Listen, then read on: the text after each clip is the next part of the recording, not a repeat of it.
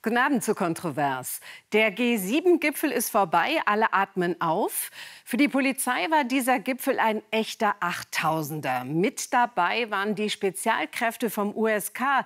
Die sind immer dann auf dem Posten, wenn es für einen normalen Streifenpolizisten zu gefährlich wird. Normalerweise kommt man an die harten und taffen Kerle gar nicht dran. Aber unseren Kolleginnen Katharina Pfadenhauer und Maren Breitling ist es gelungen.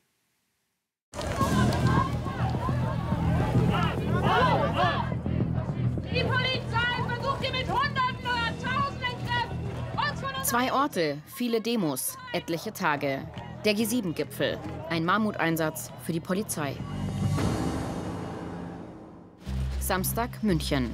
Max und seine Kollegen vom Unterstützungskommando machen sich fertig für die Demo der G7-Gegner. 15.000 Demonstranten werden erwartet. Die Polizei rechnet auch mit linksextremen Aktivisten aus dem sogenannten Schwarzen Block. Wir gucken jetzt einmal noch mal die Versammlungsfläche an, weil wir später die Begleitung machen. Und genau, mal kurz einen Überblick verschaffen, wo wir später hin müssen, wo was aufgebaut ist, damit wir dann später keinen Stress haben. Max soll später neben dem schwarzen Block herlaufen und beobachten. Gegebenenfalls eingreifen. Die Demo beginnt.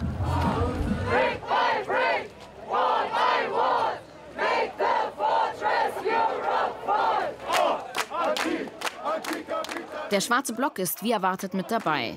Vorerst halten sich Max und seine Kollegen noch im Hintergrund. Wir sind die Feuerwehr, wenn was passieren sollte. Aber wir orientieren uns schon mal in dem Bereich, wo wir am ehesten eine Aktion erwarten. Die ersten Teilnehmer verstoßen gegen Auflagen. Sie knoten Transparente zusammen. Die Polizei kann nicht erkennen, was dahinter passiert. Und dabei wird es nicht bleiben. Sonntag Garmisch-Partenkirchen. Auch hier wollen die Menschen gegen den G7-Gipfel protestieren. Der USKler Felix soll mit seinen Kollegen für Sicherheit sorgen. Und wieder könnten gewaltbereite Demonstranten dabei sein. Nach welchen Kriterien könntest du jetzt erkennen, ob jetzt jemand Schwieriges dabei ist? Gewaltbereit? Über die Jahre, wenn man ein bisschen dabei ist, kriegt man so ein Bauchgefühl und vor allem kennt man auch immer wieder die einzelnen Gesichter von anderen Einsätzen.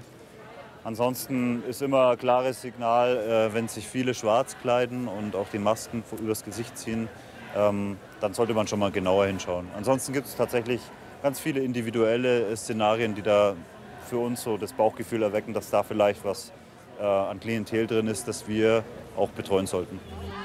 Doch für Felix und seine Kollegen gibt es eine Planänderung. Anstatt mit der Demo mitzulaufen, sollen sie sich am Rand der Demo aufstellen und eine Gasse bewachen. Warum geht ihr jetzt in die Straße rein? Ähm, wir müssen nicht so präsent sein. Die EH hat das alles im Griff. Die uniformierten Kräfte sind genug und wir sind wirklich nur für den Notfall da. Deswegen ziehen wir uns ein bisschen zurück, dass wir auch gar nicht erst so in den Fokus geraten. Zurück in München. Die G7-Hauptdemo verlief bisher friedlich. Es sind weit weniger Demonstranten als gedacht. Doch dann gibt es plötzlich eine Festnahme von einer anderen Polizeieinheit mitten in der Demo. Die Situation ist brenzlig. von unserem legitimen Protest abzuhalten. Treibt wahllos Leute aus der Menge und nehmt sie mit. Helm auf! Eine Gruppe hat sich von den anderen Demonstranten abgesondert. Es kommt zu Handgemengen.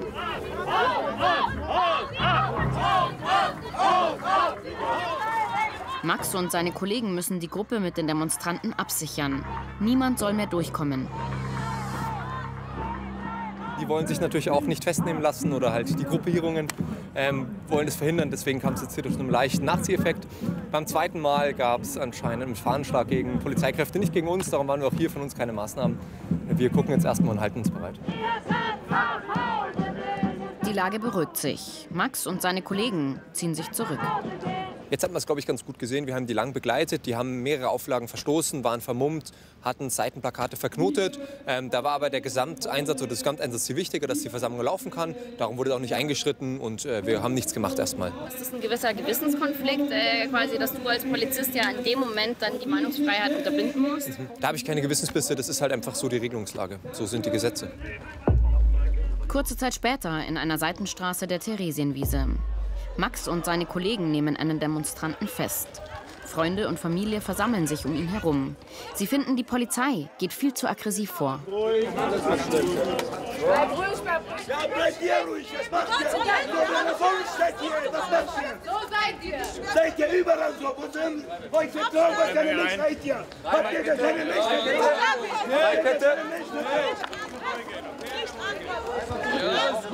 Ich habe Ihnen vorhin angeboten, dass ich mit Ihnen spreche. Dann kommen Sie mit zu mir, stellen sich her, dann kann ich mit Ihnen sprechen. Erklären Sie uns, wenn wir hier was los ist. Keine Kopfhörer. Was war denn jetzt das Problem oder was war der Aufreger? Also das Problem war, wir sind nach, dem, äh, nach der G7-Demo in München rausgegangen. Äh, und dann ist auf einmal die Polizei gekommen, hat angefangen, einzeln äh, Freundinnen von uns äh, rauszuziehen, die Personalien zu kontrollieren. Wir sind hier, um unsere ganz normale demokratische Recht hier zu demonstrieren, um G7 protestieren und die greifen uns an. Der Vorwurf der Polizei? Einer von ihnen soll zuvor einen Beamten mit einer Fahnenstange angegriffen haben. Was wollen sie bei der Kontrolle? Die können da gerne in Ruhe rumlaufen, aber die haben jetzt äh, nichts bei der Kontrolle zu suchen. Ähm, konnten zuschauen im Prinzip auf weitere Distanz, aber äh, näher wollen wir die Person da auch nicht ranlassen. Äh, das führt nur zu Störungen. Die Situation entspannt sich. Max und seine Kollegen können sich zurückziehen.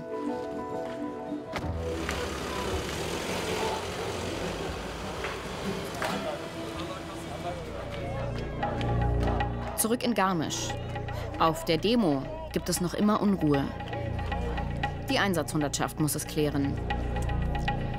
Eigentlich Felix Kernkompetenz. Aber für ihn heißt es weiterhin nur Seitenstraßen bewachen. Die Demonstranten dürfen nicht Richtung Elmau gelangen. Erlaubt uns nicht zu baden.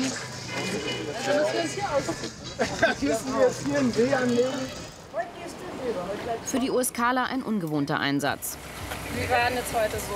Zäh und trist, ist nichts passiert. Also für uns komplett kein Auftrag, den wir irgendwie wahrnehmen, wahrnehmen hätten müssen. Ähm, waren eigentlich nur bereitgestanden und letzten Endes nicht vorgesehen, beziehungsweise schon vorgesehen, aber nicht verwendet worden. Felix und sein Team fahren zurück nach München. Die Demo blieb weitgehend friedlich. Hältst du es trotzdem nach wie vor für notwendig, dass da so viel Sicherheit vor Ort ist? Mm, Ich würde das Ganze nicht nur auf die Sicherheit runterbrechen. Ich würde tatsächlich sagen, das große Manko oder das große Problem, das sich ergibt, ist aufgrund dessen, dass der Einsatz so groß ist und so viele verschiedene Facetten hat und so viele verschiedene Bereiche, die auch polizeilich abgedeckt werden müssen, wird irgendwann oder entsteht irgendwann das Problem, dass man die Einsatzkräfte, wie man an uns auch selber sieht, irgendwann auch mal rauslösen muss.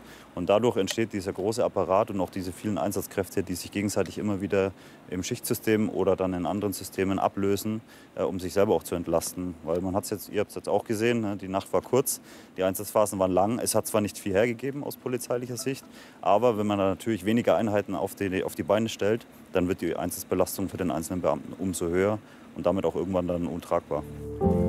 Für Felix geht der G7-Einsatz zu Ende. Fazit: viel Polizei, weniger Demonstranten als gedacht.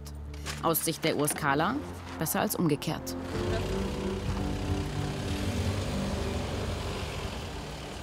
Wenn Sie noch mal alle drei USK-Folgen anschauen wollen, Sie finden sie in unserer Mediathek und im YouTube-Kanal von BR24. Die taffen Männer, die haben übrigens schon einige Fans gewonnen. Beim G7-Gipfel war auch der weltweite Hunger großes Thema. Corona, der Krieg und die Klimakatastrophe haben die Not dramatisch verschärft. In einigen Teilen der Welt sterben Menschen vor Hunger. Anna Feininger und Hans Hinterberger.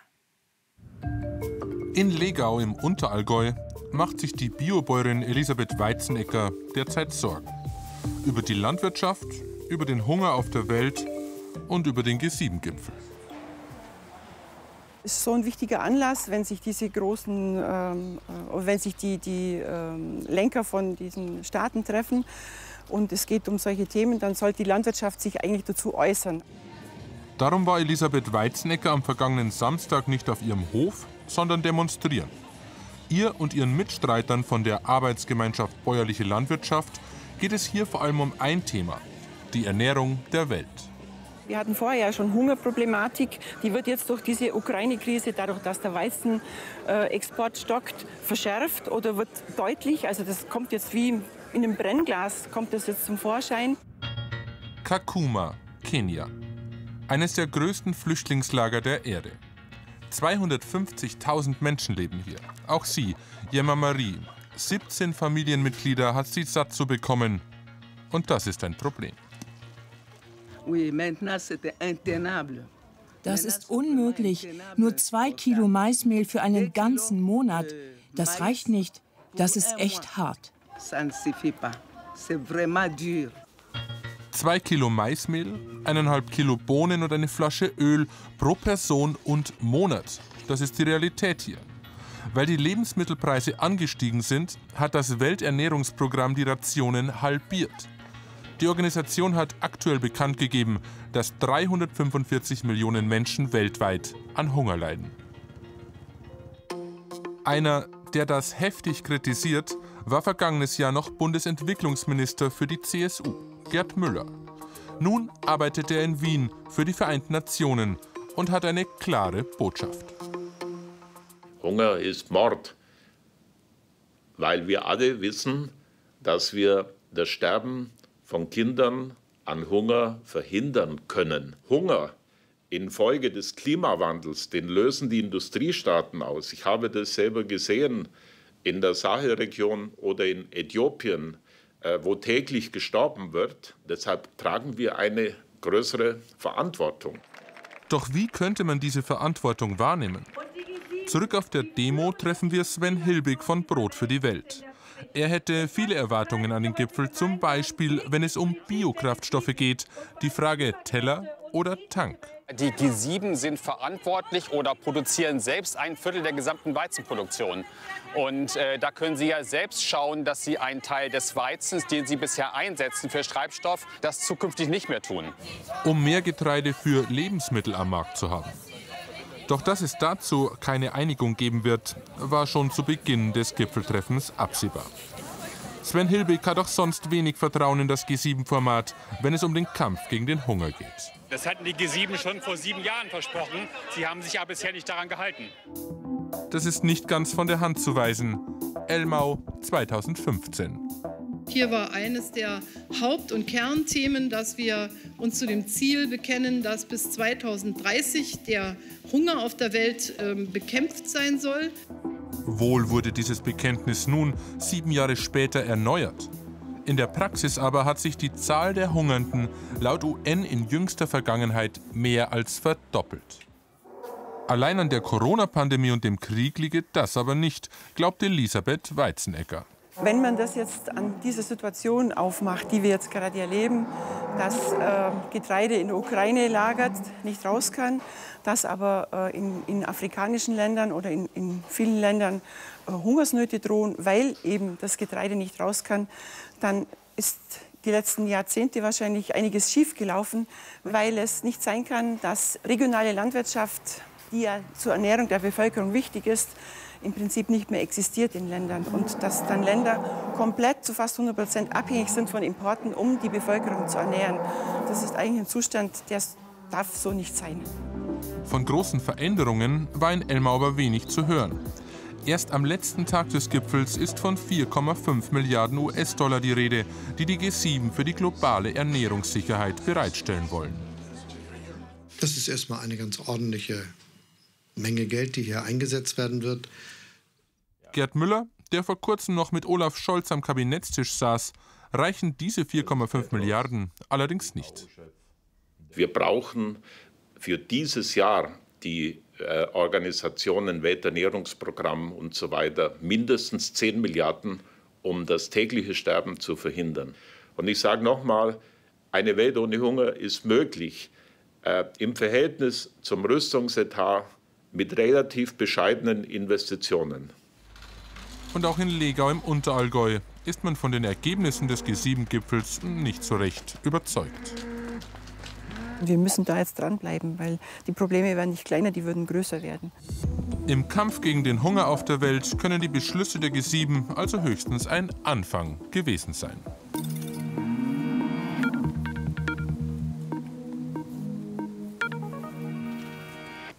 Kontroversinterview freue ich mich heute auf eine Frau, die für gesunde Ernährung kämpft. Sarah Wieners, Star-Köchin und seit 2019 auch Politikerin, nämlich Abgeordnete im Europaparlament. Sie ist uns vom Nachhaltigkeitsgipfel der Süddeutschen Zeitung zugeschaltet. Herzlich willkommen. Frau Wiener, Hunger ist Mord. Das hat der frühere Entwicklungsminister Gerd Müller eben im Film gesagt. Haben Hungernde keine Lobby? Nein, haben sie nicht, denn sonst hätten wir nicht weltweit 800 Millionen und 2 Milliarden mangelernährte Menschen, äh, wenn, wenn diese eine Lobby hätten oder äh, zumindest so eine große Lobby, dass wir sagen würden, wir lassen sie nicht verhungern, denn wir hätten alle Ressourcen dazu. Apropos Ressourcen, für alles Mögliche werden gerade Milliarden locker gemacht. Gerd Müller meinte eben im Film, mit 10 Milliarden Euro Investitionen sei eine Welt ohne Hunger möglich. Teilen Sie diese Einschätzung? Ich glaube, es braucht mehr als äh, Milliarden. Das kann kurzfristig vielleicht helfen, aber wir brauchen tatsächlich eine, eine Änderung, eine Transformation der Landwirtschaft, der Regionalität, der Zusammenwirkung, Arbeit auch zwischen Süd-Süd. Äh, wir brauchen noch mal eine Definition. Ähm, ob es wirklich notwendig ist, dass Menschen mit Weizen ernährt werden, und zwar sehr einseitig, die nicht einmal selber Weizen anbauen oder nur zu sehr geringem Maße. Und wir müssen natürlich auch noch schauen auf die Konflikte, auf die Kriege, auf äh, die Logistik, auf Transportsysteme, die alle dann auch noch zu dem Hunger beitragen. Sie haben den Weizen angesprochen, der von Putin ja im Moment als Waffe eingesetzt wird. Und auf brutale Art und Weise wird da deutlich gemacht, dass auch bei Lebensmitteln globale Abhängigkeiten bestehen. Wie kommen wir denn da raus, wenn Sie sagen, wir brauchen eine Strukturänderung?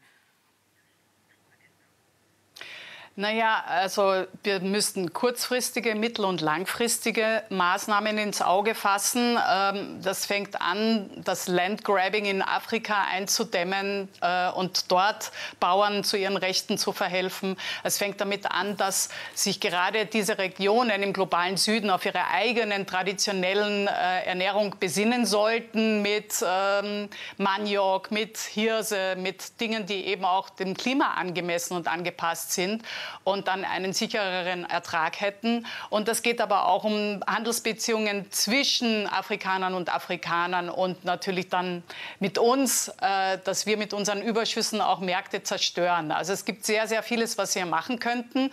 Eines ist aber auch klar, 60 Prozent äh, unseres Essens äh, in die Futtertröge zu werfen und 20 Prozent in den Tank und dann nur 20 Prozent unserer Lebensmittel überhaupt zu essen, das kann ja auch nicht die Lösung sein. Sie das sind ist ein Desaster und das müssen wir ja. ändern. Sie sind in die Politik gegangen mit großen Idealen und sehr kämpferisch, weil Sie was bewegen wollen, weil Sie die Ernährungswende schaffen wollen. Was sind die größten Widerstände, die überwunden werden müssen? Die größten Widerstände sind, dass ich wahrscheinlich in einem Ausschuss, im Agrarausschuss tätig bin, wo die äh, konservativsten Kräfte noch wirken, eine Wagenburg-Mentalität herrscht und eine der größten Lobbyorganisationen überhaupt schon Jahrzehnten äh, Parlamentarier lobbyisieren und eigentlich den wahren Fortschritt und die Transformation verhindern.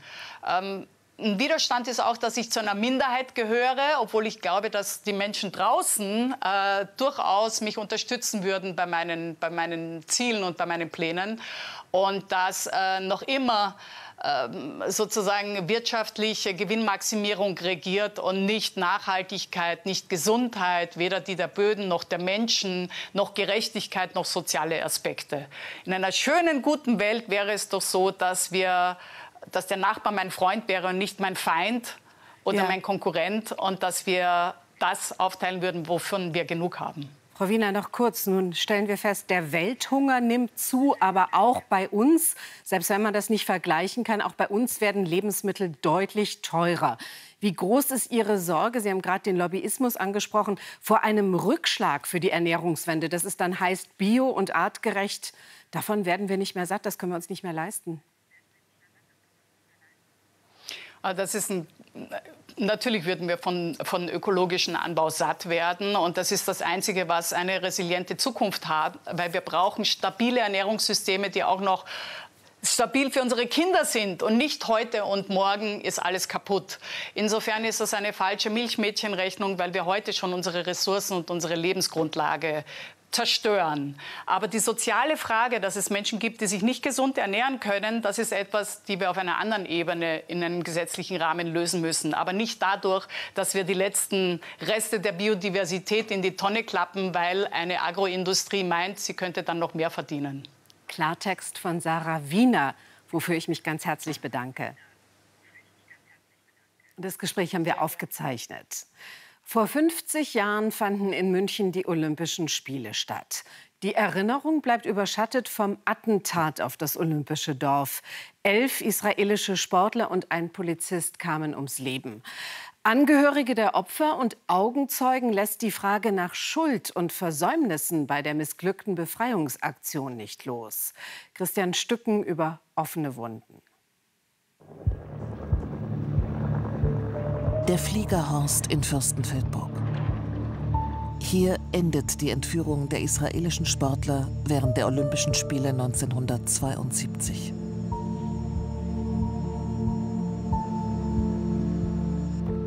Hans Völkel erlebt das alles mit. Er ist damals 21 Jahre alt, Bundeswehrsoldat und hat an diesem Tag Dienst in dem kleinen Tower. Ich war hinter diesen Fenstern da, direkt. 50 Jahre lang hat Hans Völkel nicht groß darüber gesprochen, was er damals erlebt hat. Jetzt ist er hier mit Ulrike Bergheim vom Historischen Verein Fürstenfeldbruck. Ich weiß nur, dass es ein Riesenschlag war, ein Riesenknall war, ähm, wo ich echt Todesängste ausgestanden habe. Es ist das blutige Ende der heiteren Spiele von München. 50 Jahre ist das her. 1972. Die Olympischen Spiele in München werden erstmals in Farbe und live in die ganze Welt übertragen. Erstmals tritt auch eine israelische Mannschaft an. Am 5. September dringen palästinensische Terroristen in das Quartier der israelischen Mannschaft ein. Sie nehmen elf Geiseln. Dabei erschießen sie eine und verletzen eine weitere schwer. Ich habe mit äh, dem Anführer der Revolutionäre mehrmals persönlich verhandelt. Er sagt, der Mann wird versorgt und nicht freigegeben. Er bleibt Geisel. Die Entführer lassen ihn verbluten. Sie fordern die Freilassung von 200 Palästinensern aus Gefängnissen in Israel und verlangen ein Flugzeug mit freiem Abzug nach Ägypten.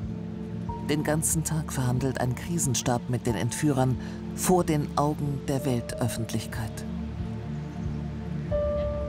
Polizisten in Trainingsanzügen postieren sich auf den Dächern. Sie sind für so einen Einsatz nicht ausgebildet und können nicht eingreifen, ohne die Geiseln zu gefährden. Wenn der Versuch unternommen werden sollte, mit Gewalt die israelischen Sportler zu befreien, dann wird das vermutlich im Schutze der Dunkelheit und nicht mehr bei Tageslicht stattfinden. Die Entführer fliegen mit Hubschraubern auf den Fliegerhorst in Fürstenfeldbruck. Dort eröffnet die Polizei das Feuer auf sie. Doch die Aktion ist schlecht vorbereitet. Nur fünf Scharfschützen sind vor Ort und es gibt keinen richtigen Einsatzplan. Hans Völkel liegt währenddessen in seinem Büro auf dem Boden. Über ihm schlagen die Kugeln ein. Er bekommt mit, wie ein Entführer eine Handgranate in einen der Hubschrauber wirft. Und bin auf Tauchstation gegangen. Habe aber dann immer noch versucht, so ein bisschen am untersten Rand des Fensters so zu schauen, um mitzukriegen, was da passiert. Allerdings nur kurz. Denn dann wurde es heftig. Nach mehr als zwei Stunden Feuergefecht ist alles vorbei. Ein deutscher Polizist ist tot, fünf der Terroristen und alle neun israelischen Geiseln. Sie saßen die ganze Zeit gefesselt in den Hubschraubern und wurden von den Entführern erschossen. Diese armen Kerle. Diese armen Kerle. Bis heute sind viele Fragen um den Einsatz offen. Warum waren nur fünf Scharfschützen vor Ort? Warum haben sie das Feuer eröffnet, obwohl man die Geisel nicht schützen konnte? Als das Feuergefecht vorbei ist, geht auch Hans Völkel zu den Hubschraubern. Also ihn, den werde ich nie vergessen. Das ist ein, ein Schiedsrichter war das, gell, oder? Ein sehr korpulenter Mensch, also ein massiver Mann, groß, sehr präsent, wie der da in diesem, in diesem auf, auf diesem Sitz saß festgebunden, den Kopf nach vorne.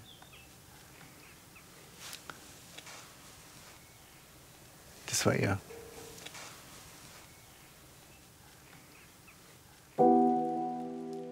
Der getötete deutsche Polizist war sein Onkel.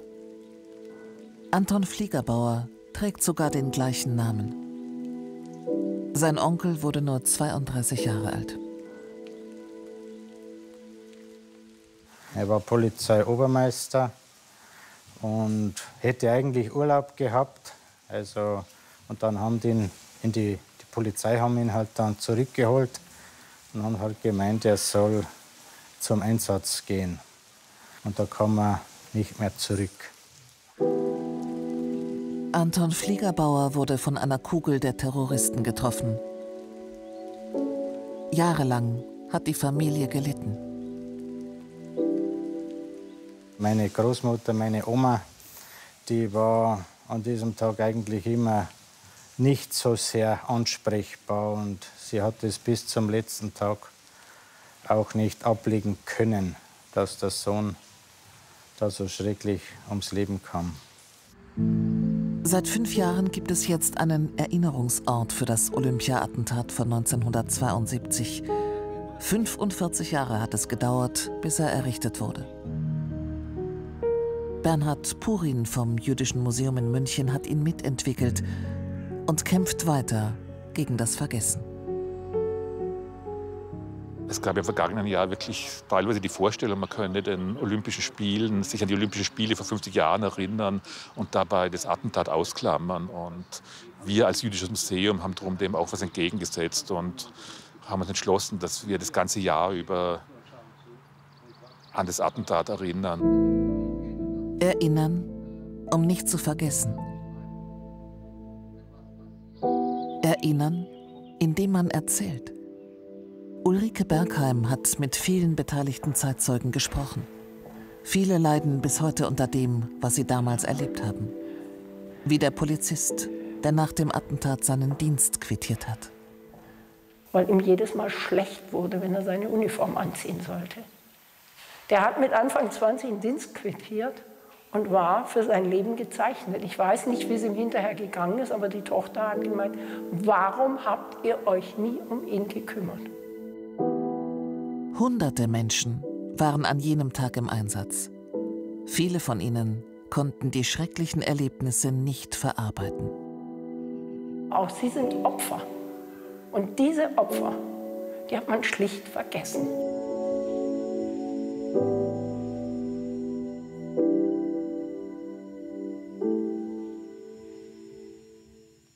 Der BR berichtet in den nächsten Wochen und Monaten auf allen Kanälen über diese unvergessenen Tage. Ab kommenden Freitag sehen Sie eine spektakuläre Virtual Reality Dokumentation auf br.de München 72. Um 22 Uhr sollten Sie Doc-Thema zum G7-Gipfel nicht verpassen. Wir haben das Ringen in der Region dokumentiert, wieder Tagungsort zu sein. Ihnen einen guten Abend und bis bald.